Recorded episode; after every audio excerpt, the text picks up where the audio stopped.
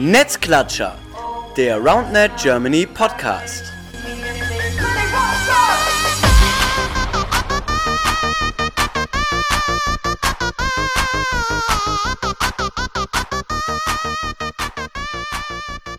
Ja, ihr Lieben, da sind wir wieder. Netzklatscher, der RoundNet Germany Podcast, Folge Nummer 10. Kleines Jubiläum, herrlich. Ähm, kurzer Rückblick, was haben wir letzte Folge gemacht? Letzte Folge war, glaube ich, insofern sehr cool, als dass wir ein neues Thema angeschnitten haben. Äh, letzte Folge, es ging um Frauen in RoundNet. Wir hatten Alexa aus Gießen äh, am Start, mit der wir ja, darüber geredet haben, warum es denn relativ wenig Frauen im Sport RoundNet gibt. Ähm, denn etwa nur 25 Prozent unseres äh, Sports oder unserer Beteiligten am Sport sind weiblich. Und da haben wir ein bisschen drüber gequatscht, woran das liegen könnte könnte und was man dazu ähm, oder daran ändern kann. Das war auf jeden Fall sehr, sehr cool. Hört es euch nochmal an, wenn ihr es nicht gehört habt. Ansonsten, wir beginnen ja den, den Podcast immer mit einer kleinen Einleitung. Und zwar, diese Einleitung geht natürlich darum, die aktuelle Lage zu erklären.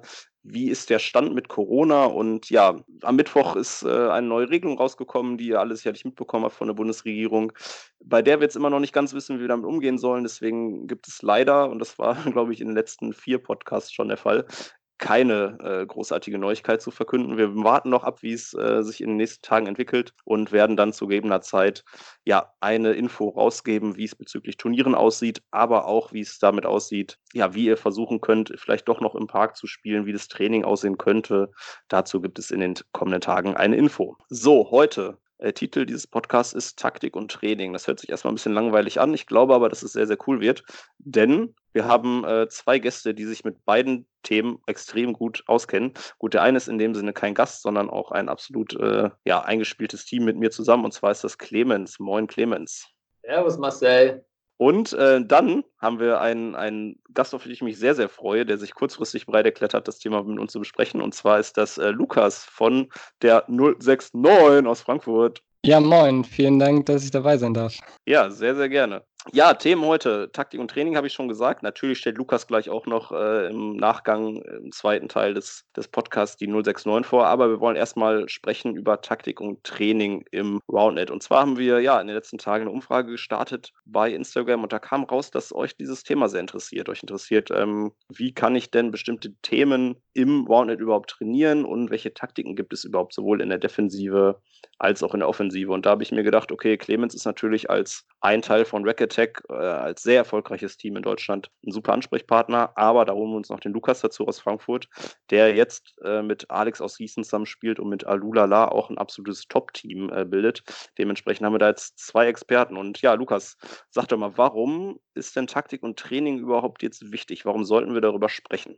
Ähm, ich glaube, Taktik und Training ist vor allem der Schritt, den Roundnet oder viele Roundnet-Spieler gehen sollten, damit die Sportart auch eine gewisse Professionalität äh, erreichen kann. Quasi diesen Schritt von wir zocken einfach am Strand oder im Park zu ähm, ja, es entwickelt sich quasi eine richtige Technik, eher quasi ein richtiges Training, wo man, wo man wirklich Sachen üben kann, wo man besser werden möchte und so weiter. Also quasi ein bisschen weg von diesem Spiel hin zu der Sportart. Ich würde auch mal ergänzen, genau was Herr Lukas gesagt hat, ähm, die Entwicklung man hört immer wieder, dass Roundnet Angriffssportart ist im Moment. Ähm, dass es wirklich nur auf die Angabe oder auf den Angriff drauf ankommt. Was ja im Moment auch so ist bei uns in Europa, muss man einfach so sagen. Wenn man einen guten Angriff hat, dann ist der Punkt schon fast relativ sicher. Das kann sich durch ja, richtige Taktik und Training ändern, indem man seine Defensive auf Vordermann bringt, indem man besser die Balle annehmen kann, ähm, und genau darum geht es, dass man halt diese längere Ballwechsel hat, damit man auch viel mehr Breaks erzielen kann. Genau, hat schon, schon wichtige Dinge genannt. Aktuell, ja, äh, der Angriff ist, glaube ich, das, was natürlich in irgendeiner Form entscheidend ist, was aber, wie ihr gerade auch gesagt habt, von vielen Teams schon beherrscht wird. Also, ich glaube, man sieht das, wenn der Ball einigermaßen gut gestellt wird, dann ist das Ding eigentlich in vielen, vielen Fällen dann doch äh, versenkt und der Punkt ist gemacht. Ähm, welche Dinge sind denn sonst aktuell noch entscheidend, außer halt der Angriff, weil das im Grunde genommen, glaube ich, was ist, was schon da ist, aber was hm, seht ihr dann eben als, als Fokus jetzt gerade, um eben dem entgegenzuwirken? Oder was kann man noch machen, außer seinen Angriff zu trainieren, der ja schon teilweise ganz gut ist? Ich glaube, also was seit, was mir auffällt bei vielen Leuten, die quasi neu bei der Sportart sind, die wollen eigentlich Aufschläge und Angriff üben. Also das ist so das, was ich als Feedback kriege im Training, weil das sind einfach die Sachen, wenn man einen guten Spieler, eine gute Spielerin spielen sieht und sie kann gut rausschlagen oder er hat gute Aufschläge, dann sind das so die Sachen, die einem direkt auffallen. Und ähm, um wirklich einen kompletten Spieler zu haben, äh, da gehört einfach noch mehr dazu. Und das ist, glaube ich, auch das, was dann schlussendlich die Top-Leute unterscheidet von äh, den quasi mittelguten Leuten, wenn man so sagen kann.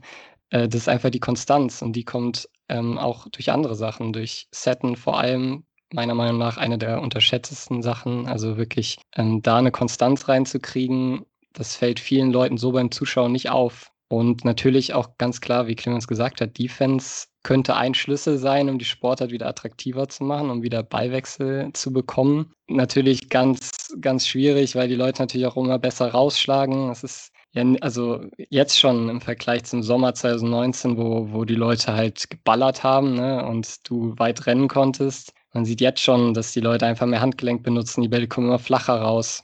Ja, ich glaube, dass da auch äh, so ein bisschen so eine Hoffnungslosigkeit bei vielen Leuten entstanden ist. Warum sollte ich überhaupt Defense spielen? Die Leute können so gut rausschlagen. Ähm, das lohnt sich doch eh nicht.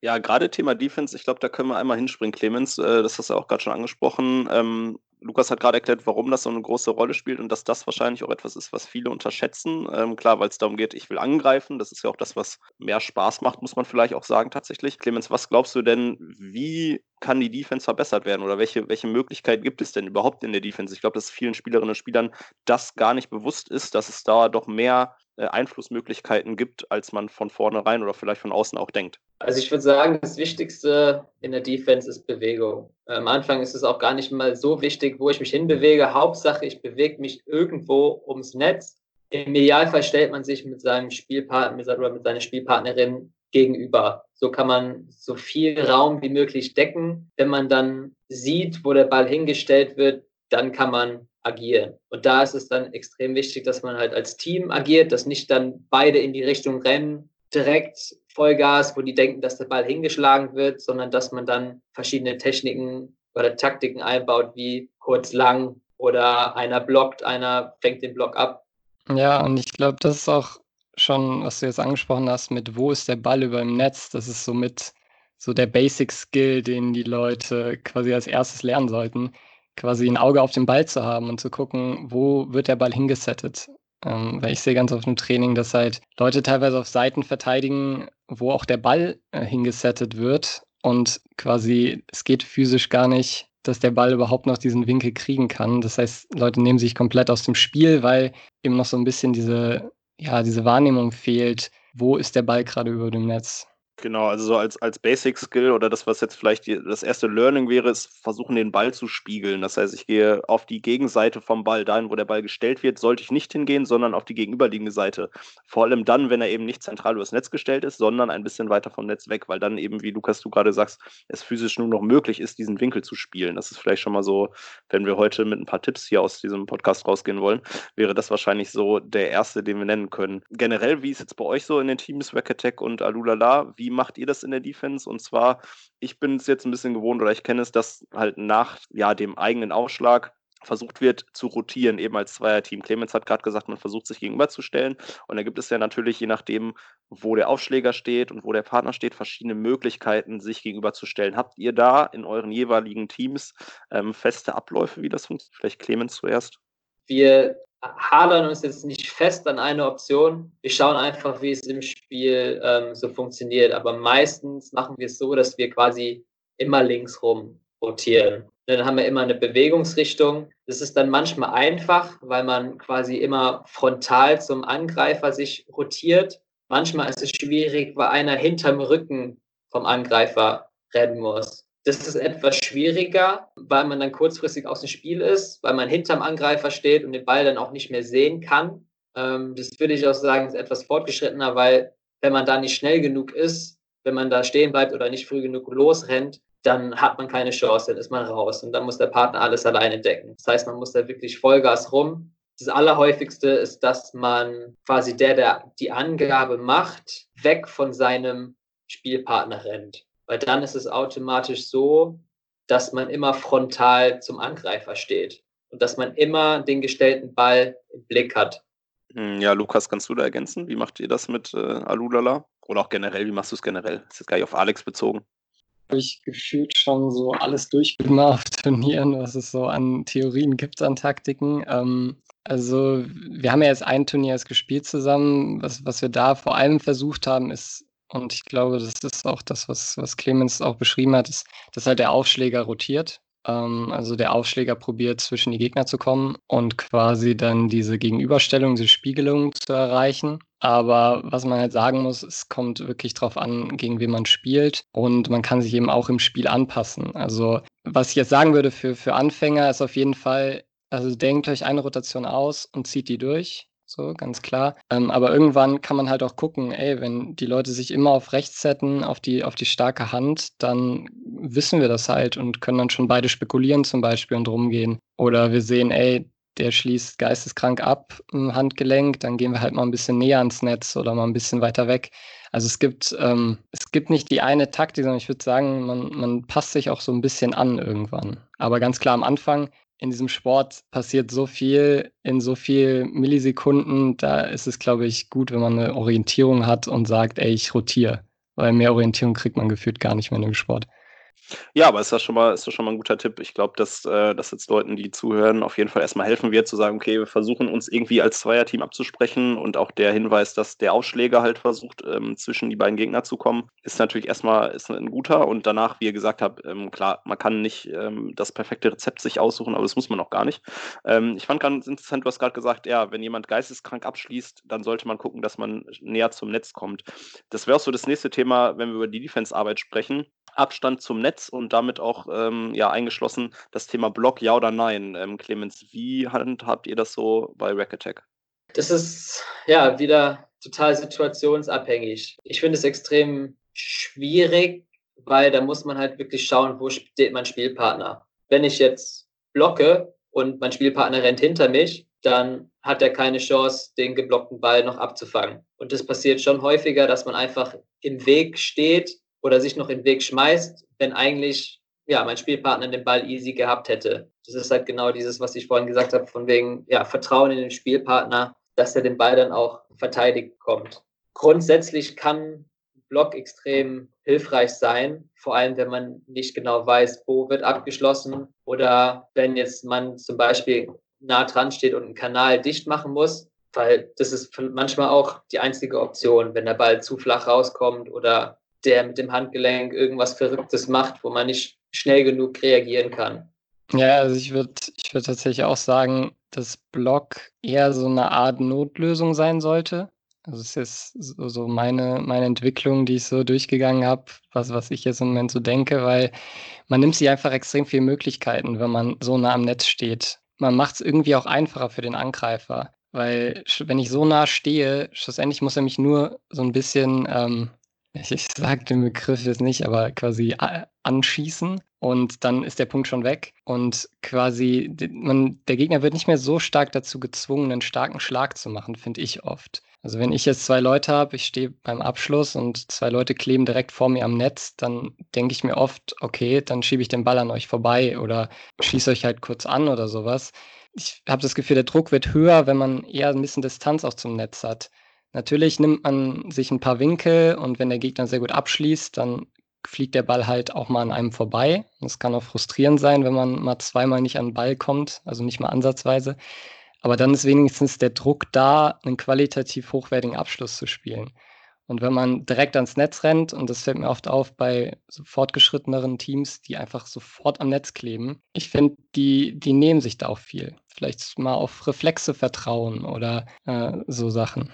Genau, dazu muss man auch noch sagen, dass in den letzten Wochen eine neue Regel von Spikeball gekommen ist, dass man sehr nahe Blocks, heißt überhalb des Netzes direkt, also in diesen Zylinder oberhalb des Netzes, diese Blocks sind nicht mehr erlaubt. Ja, das ist aus Sicherheitsgründen, weil es auch schon mal häufiger vorkam, dass mal ein Fuß oder eine Hand über dem Netz gehalten wurde und der Angreifer dann sich einen Finger gestaucht hat oder so. Das ist jetzt verboten, finde ich auch persönlich vollkommen legitim weil mich das total stört, wenn da irgendeine Hand oder ein Fuß über dem Netz rumwühlt, wenn ich abschließen will. Heißt, die supernahen Blocks, die Glücksblocks, sage ich mal, die sind ja nicht mehr erlaubt. Und alles andere, ja, wie Lukas schon gesagt hat, finde ich Notfalllösung. Ich glaube, die Regel wird äh, Sören Herzog nicht gefallen, der ja mit seinen, mit seinen Handblocks dann doch eigentlich so einmal pro Satz ein, ein Ding holt. Ähm, aber ja, die neue Regel wird da wahrscheinlich auch einiges ändern in Richtung, äh, ja, dass weniger Blocks gespielt werden. Ich fand es jetzt insofern interessant, als ich eigentlich das Gefühl hatte, dass ähm, ja Blocks gerade bei den Top-Teams doch tatsächlich irgendwo auch eine Lösung sind und tatsächlich häufiger äh, erfolgreich sind. Aber wenn ihr das Gefühl habt, okay, es ist eine Notlösung, dann ist das vielleicht auch ein Learning für ja, Leute, die jetzt gerade zuhören, zu sagen, okay, einen Block kann ich mal probieren, ja, aber vielleicht versuche ich eher über das Stellungsspiel und auch über die Abstände zum Netz ähm, da, da die Punkte zu holen. Das ist auf jeden Fall auch eine, eine coole Info. Wir haben auch vorhin über das Thema Training geredet. Wir haben jetzt ein bisschen besprochen, was Defense-Taktiken sein können. Wollen jetzt so ein bisschen auf das Thema Training kommen. Ähm, haben da natürlich jetzt auch einfach ja, mit euch zwei Top-Spieler dabei, aber auch zwei ähm, Jungs, die eben in ihren Communities, einmal bei der 069 und einmal beim SBC, halt auch das Training mitleiden. Und das ist für uns natürlich jetzt ganz schön oder für die Zuhörerinnen und Zuhörer ganz schön zu hören, wie so ein Training generell ablaufen kann. Ja, Lukas, magst du mal beginnen, wie du das Training bei der 069 generell gestaltest? Ja, also erstmal aktuell ähm, leite ich das Training zusammen mit Yannick kennen ja auch bestimmt viele auch äh, super Spieler und immer mit Baby Mila unterwegs, äh, daher bestimmt bekannt. Und ähm, ja, also meistens, also man muss natürlich sagen, es kommt bei uns jetzt äh, neuerdings stark auf den Kontext an auch. Ähm, also wir sind ja durch einen Hochschulsport quasi sind wir groß geworden und im Hochschulsport hat man natürlich immer eine, eine sehr große Masse an, an Niveaus, an Leistungsniveaus äh, an Spielerinnen und Spielern. Und jetzt neuerdings sind wir eben auch eine Sparte, aber da können wir ja später nochmal drüber reden. Und da sind natürlich dann die, die leistungsstarken Spieler und Spielerinnen. Das heißt, äh, da wird natürlich ganz anderes Training gemacht. Aber ganz generell kann man sagen, ähm, ja, wir fangen an mit einem Warm-up und dann äh, meistens Ballgefühlübungen am Anfang. Das heißt, äh, meistens so verschiedene Varianten von, von Sets und so weiter. Und dann äh, machen wir es wahrscheinlich ähnlich wie ihr, dass ähm, entweder ein Schwerpunkt festgelegt wird, der halt dann mit verschiedenen Übungen rangeleitet wird. Das heißt, meistens fangen wir eher isoliert an. Das heißt, man ist entweder alleine oder zu zweit am Netz und die Übungen werden dann quasi immer konkreter und immer spielnäher. Das heißt, ähm, das Ziel ist quasi zum Beispiel, wenn man einen Abschluss übt, äh, dass man halt erstmal allein am Netz steht, so ein bisschen aufs Handgelenk, auf die Technik achten kann und dann Schritt für Schritt eben dann zu dem spielnahen 2 gegen 2 Abschluss kommt. Das ist bei uns immer so das Ziel und das kann mal über Zirkeltraining sein oder über einfach so einen linearen Ablauf. Ja, und am Schluss zocken, ganz klar, auch wichtig. Ähm, ja, welche Schwerpunkte setzt ihr dann so? Also wenn du sagst, du hast dann in einem Training natürlich auch irgendwo ein, Schwerpunktthema, wie sehen die dann konkret aus? Also natürlich hat man, man hat natürlich die großen Themen ganz klar rausschlagen, also Hits, dann Sets und halt Taktik. Ähm, also so Themen haben wir als Oberthemen, aber natürlich ähm, machen wir dann auch mal eine Woche schwerpunktmäßig Vorhandabschluss mittig überm Netz ähm, oder eben eine Vorhand, die über den Rim gesettet ist. Das heißt, das ist ja auch ein bisschen eine andere Technik und äh, ja, so, so gestaltet sich das dann. Ja, es klingt auf jeden Fall sehr ähnlich zu dem, was äh, wir vom SBC kennen. Clemens, magst du da nochmal so ein bisschen ergänzen, wie es beim SBC abläuft? Genau, also so viel würde ich da jetzt nicht labern, weil ich würde es nur wiederholen, was der Lukas gesagt hat. Aber grundsätzlich genau dasselbe. Also wir haben immer drei Stunden Zeit, fangen an mit einem Warm-up-Spiel. Das kann Roundnet-related sein, kann auch ganz anders sein. Und dann, genau, Ballgewöhnung. Und dann fangen wir mit ganz einfachen Schwerpunkt getreuen ähm, Übungen an. Das ist halt ganz wichtig, weil die Gruppen so heterogen sind. Man hat gute Spieler, Anfänger ähm, und da will man natürlich, dass das alles mixt, dass es sich Gruppen bildet mit den Guten und dann die nicht so Guten. Und da braucht man am Anfang einfach einfache Varianten, damit auch ein Spielfluss zustande kommt. Das wird dann alles gesteigert, bis man dann letztendlich immer wieder, immer wieder Wiederholungen hat und am Ende wird dann gespielt. Und was wir ganz gerne am Ende machen, je nach Schwerpunkt gibt es dann Sonderregelungen in den Spielen. Da gibt es dann zum Beispiel, wenn wir jetzt Block geübt haben, gibt es dann, wenn man einen erfolgreichen Block gesetzt hat und den Punkt danach gemacht hat, gibt es dann zwei Punkte statt ein. Oder wenn man jetzt Rückhand trainiert hat, wenn man einen Rückhandabschluss macht, dann gibt es zwei Punkte kann man sich super viel einfallen lassen. Letztendlich haben wir auch bei Null angefangen und sind als Trainerteam kreativ geworden. Jeder hat sich jede Woche ein paar neue Sachen überlegt. Mittlerweile sind wir auch so weit, dass man immer wieder Sachen wiederholen kann. Aber das Schöne ist bei so einer Sportart da, diese neue ist, kann man wirklich kreativ sein und einfach mal Sachen ausprobieren. Und dann sieht man ganz schnell, was funktioniert, was funktioniert nicht oder wie kann man es optimieren, dass das nächste Mal besser ist. Genau, wir haben jetzt, oder ihr habt jetzt beide so ein bisschen ja, die allgemeinen Rahmenbedingungen genannt, wie so, ein, wie so ein Aufbau einer Trainingseinheit sein kann. Wir haben jetzt noch keine äh, spezifischen Übungen genannt, weil auch da natürlich, wie, wie Clemens gerade gesagt hat, da gibt es einfach noch nicht so viel. Ich glaube, dass ähm, wir alle, die, die spielen, uns da selber viele neue Übungen überlegen können. Es gibt Übungen, die ein bisschen spielferner sind, es gibt welche, die sehr spielnah sind. Clemens, da können wir, glaube ich, in, an der Stelle auch verraten, dass wir da gerade ja so ein bisschen dran arbeiten, ähm, ja, da einfach ein, eine Sammlung zu erstellen von Übungen, die wir ausprobiert haben und als gut befunden haben. Solange das aber nicht der Fall ist, ja, geht es an eure Kreativität, versucht einfach alles irgendwie euch zu überlegen, was ihr, was ihr euch denken könnt. Habt ihr denn so, wenn ihr jetzt mal überlegt, was so die großen Themen Angriff, äh, Abwehr betrifft, habt ihr da so Lieblingsübungen, also Übungen, die ihr häufiger macht, die jetzt so für Communities, die noch nicht so erfahren sind im Training, empfehlen könntet? Clemens hat aufgezeigt. Fantastisch. Also mit meiner Lieblingsübung in der Gruppe ähm, das ist letztendlich total egal, wie groß die Gruppe ist. Ich würde sagen, zwischen vier und acht Personen geht gut. Einer ist der designierte Steller und alle anderen sind die Angreifer und die Verteidiger. Ball wird ganz locker aufs Netz geschlagen. Die Person, die annimmt, spielt zum Steller. Der Steller stellt und die Person, die angenommen hat, schlägt dann aufs Netz. Dieser Zyklus geht weiter. Man kann also in alle Richtungen schlagen und eine Person hat dann wirklich Fokus und stellt die ganze Zeit bei jedem Ball den Ball. Das ist für alle eine super Übung. Jeder kommt so ein bisschen zum Abschluss und dann wird immer der Steller abgewechselt. Das ist super zum, zum Start als Ballgewöhnung. Sehr dynamisch. Das ja, kann ich nur empfehlen. Probiert es mal aus. Klingt gut. Ja, Lukas, wie sieht es bei dir aus? Hast du so ein, zwei Lieblingsübungen? Äh, ja, die Übung, die spielen wir tatsächlich auch relativ häufig. Das ist eine ganz lustige Übung. Da äh, wird auf jeden Fall immer viel gelacht. Äh, vor allem, weil die Leute natürlich erstmal ein bisschen Zeit brauchen, um äh, das zu checken, dass sie jeden, jeden Ball setten müssen.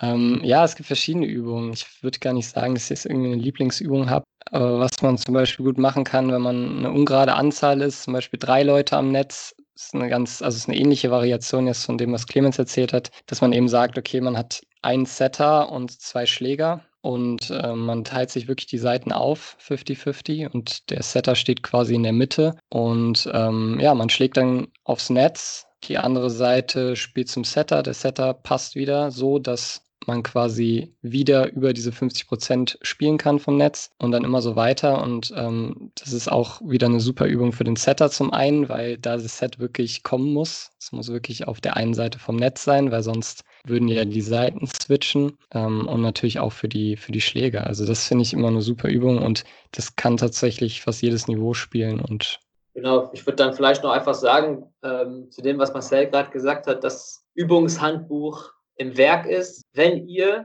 liebe Community, irgendwelche coolen Übungen habt, die ihr meint, ähm, sollten in diesem Handbuch vertreten sein, dann schreibt mir gerne clemens at roundedgermany.de und ich werde schauen, dass ich die dass ich die einbauen kann, ja. Lasst da zusammenhalten, ich kann mir nicht alles überlegen. Ja, teilt eure Ideen.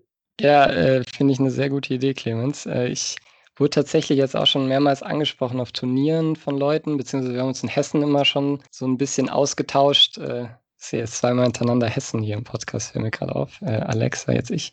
Müsste eigentlich als nächstes einen Kassler noch einladen oder eine Kasslerin. Genau, aber ich wurde ja schon öfter angesprochen, zum einen von Dennis von den Pirates, der auch äh, ein Google Docs-Dokument, glaube ich, angelegt hat, äh, wo, wo verschiedene Communities schon Übungen eingetragen haben. Äh, das könnte man ja dann mal an dich weiterleiten. Ja, ich glaube, das ist der nächste Schritt. Ich glaube, dass, ähm, ja gut, wir als Sportstudierende in Köln kennen das halt, dass du in die WIP gehst und es eigentlich zu jeder Sportart eine Art Lehrbuch gibt oder ein Handbuch gibt, wo einfach ja erklärt wird, wie man so eine Sportart erstmal Anfängerinnen und Anfängern beibringt, aber dann auch eben explizit trainieren kann mit ähm, praktischen Übungen. Und ja, das wäre auf jeden Fall der nächste Schritt. Und ja, wir sind, wie gesagt, da dran. Wollen jetzt noch keine, kein Veröffentlichungsdatum benennen, glaube ich, dann, weil wir wollen Clemens nicht unter Druck setzen.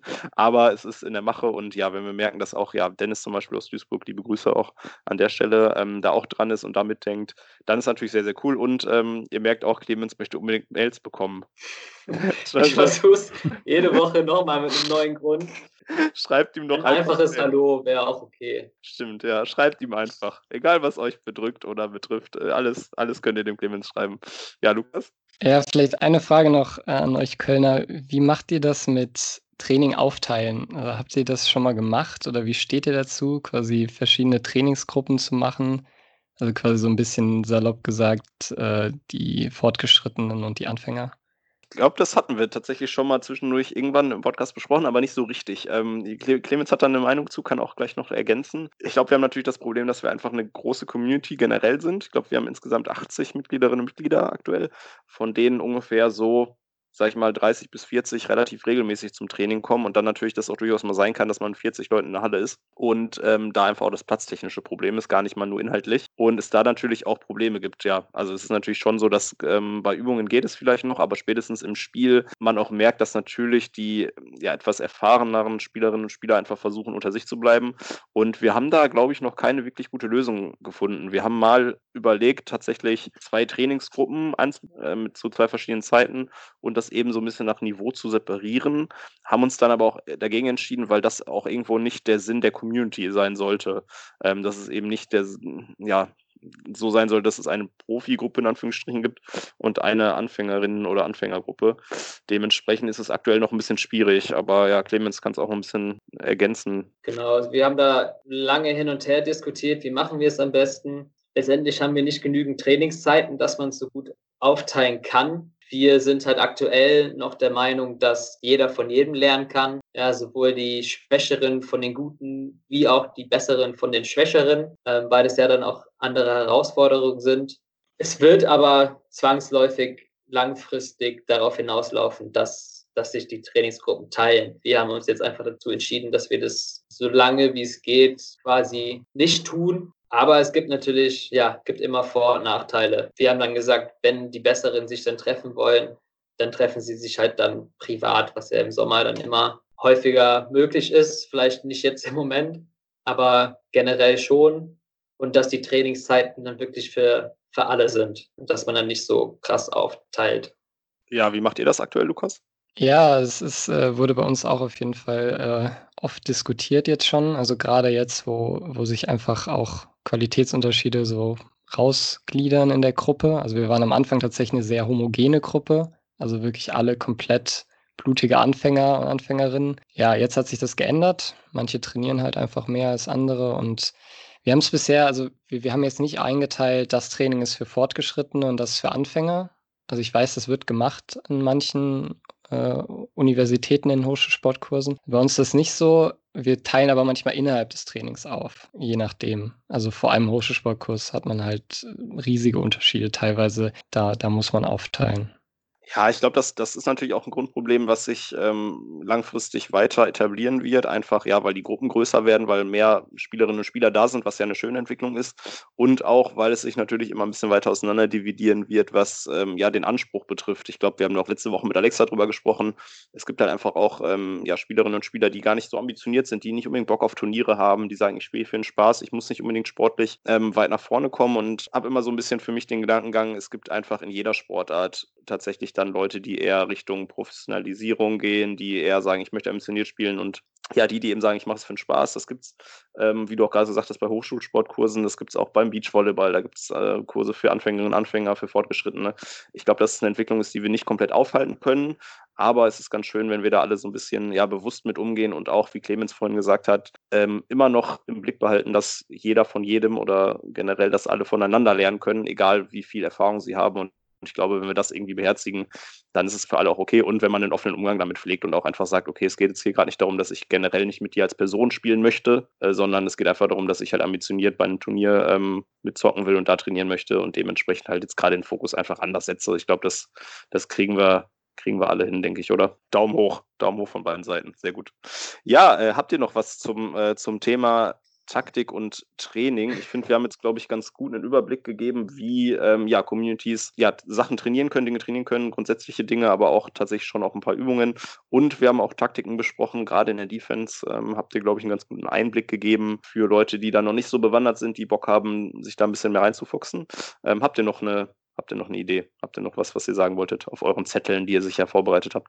Ich kann nur sagen, in der Verteidigung bleibt dran. Angriffe, Angaben, das ist das Einfachste, was man trainieren kann. Deswegen macht es auch jeder. Aber was wirklich einen Unterschied dann macht, ähm, wenn man wirklich einer der besten Teams sein möchte, dann muss man in der Verteidigung stark sein. Da muss man schauen, dass man erstens die Annahmen, nur die Angaben gut verteidigen kann, dass man super in der Annahme ist. Ähm, das ist nicht einfach, aber wenn man es schafft, dass möglichst wenig Asse gegen eingeschlagen werden, dann fängt die andere, andere Mannschaft schon an zu verzweifeln und dann spart man sich extrem viele Punkte. Ja, das macht einen unfassbar großen Unterschied. Und dann aus dem Spiel heraus, wenn man es schafft, Bälle zu verteidigen, dann wird man in den Ballwechseln viel stärker sein. Man macht da wirklich super schnell einen Sprung nach oben. Ja, angreifen kann jeder, fokussiert auf, auf die Verteidigung. Dann würde ich das tatsächlich als wunderschönes Schlusswort nehmen fokussiert euch auf die Verteidigung, angreifen kann jeder. Könnte man auch so auf ein T-Shirt drucken, tatsächlich. Äh, äh, überlegen.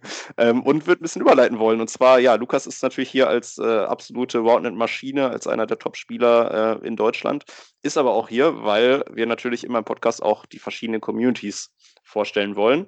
Und die 069 es bis jetzt geschafft hat, komplett unterm Radar zu laufen und sich keiner gemeldet hat. Und jetzt haben wir natürlich den Lukas einfach gesagt, komm, wenn du schon mal hier bist, dann musst du natürlich auch die 069 vorstellen.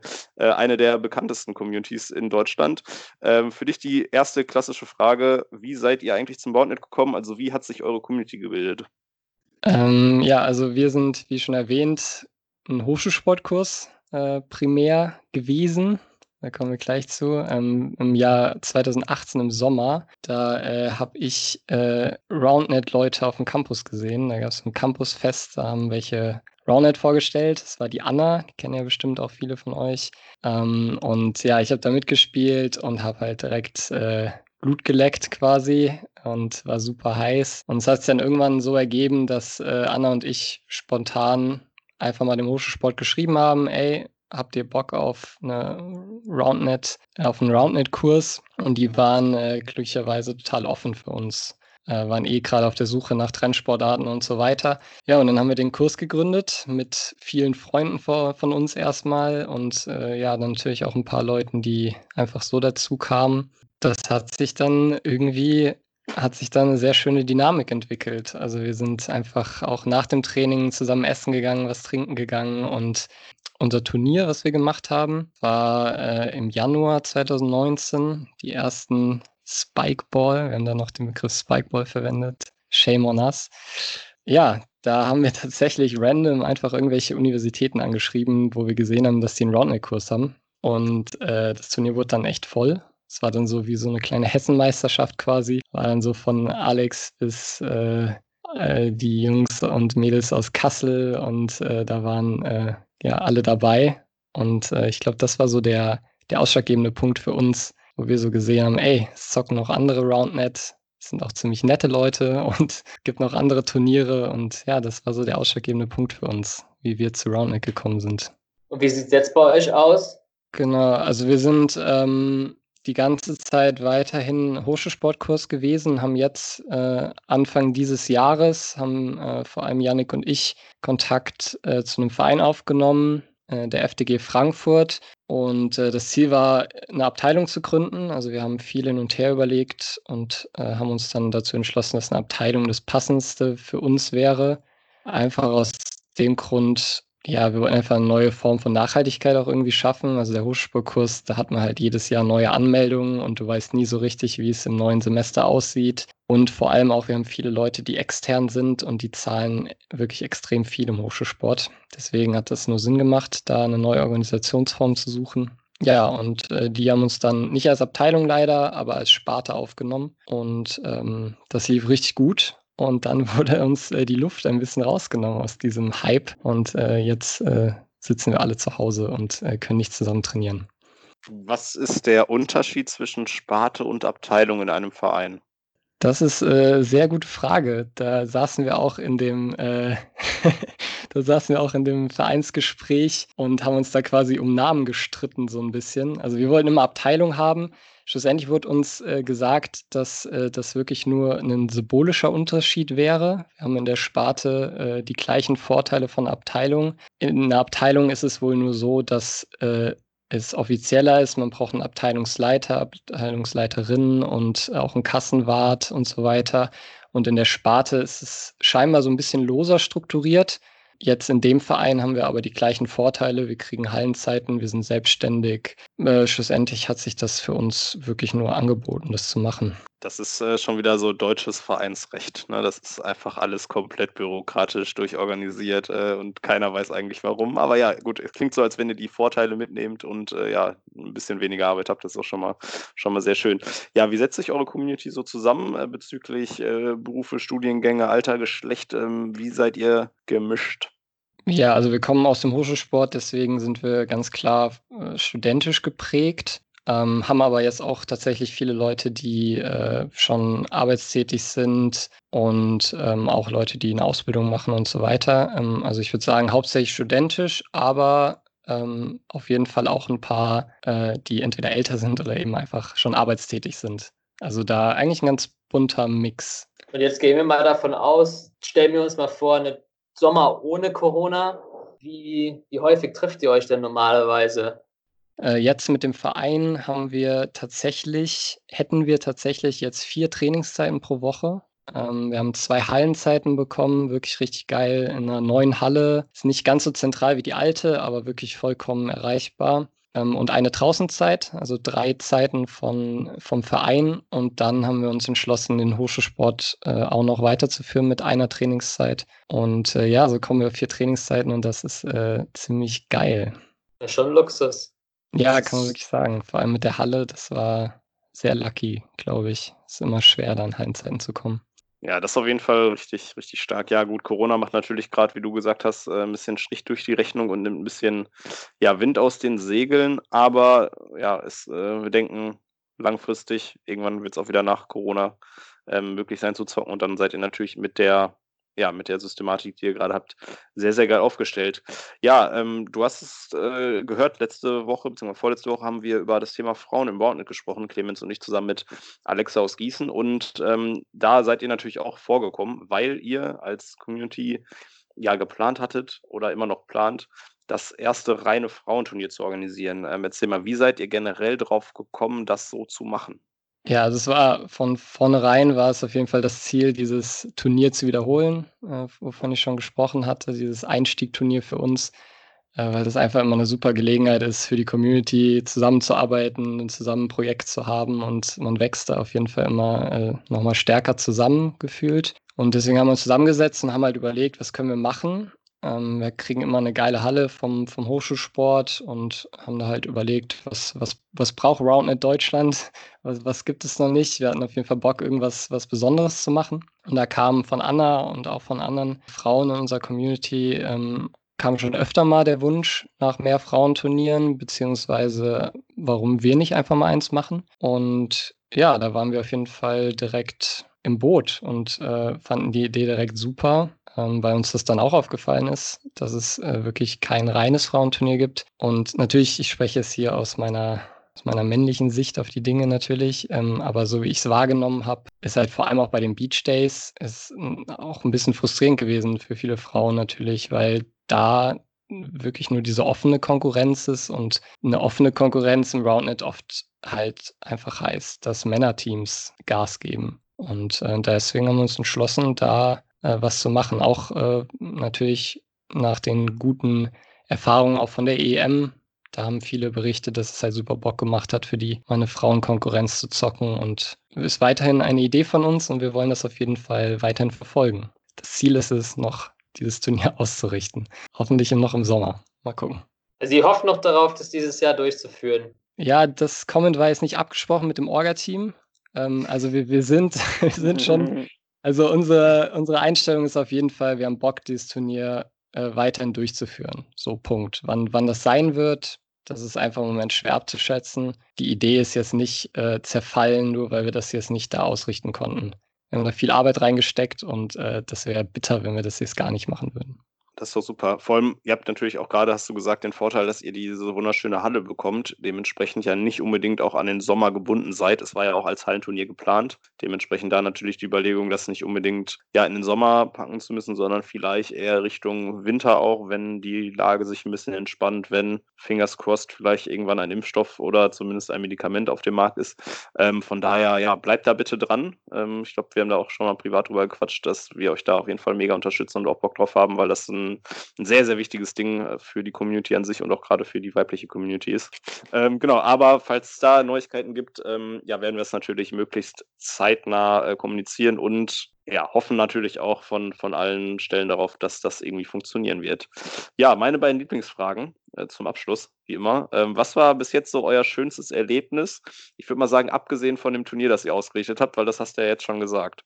Ja, mir wurden die Fragen ja im, im Vorhinein schon geleakt, äh, tatsächlich. Deswegen habe ich die Fragen schon vorher mal in die WhatsApp-Gruppe gestellt und habe da mal so ein Meinungsbild eingeholt.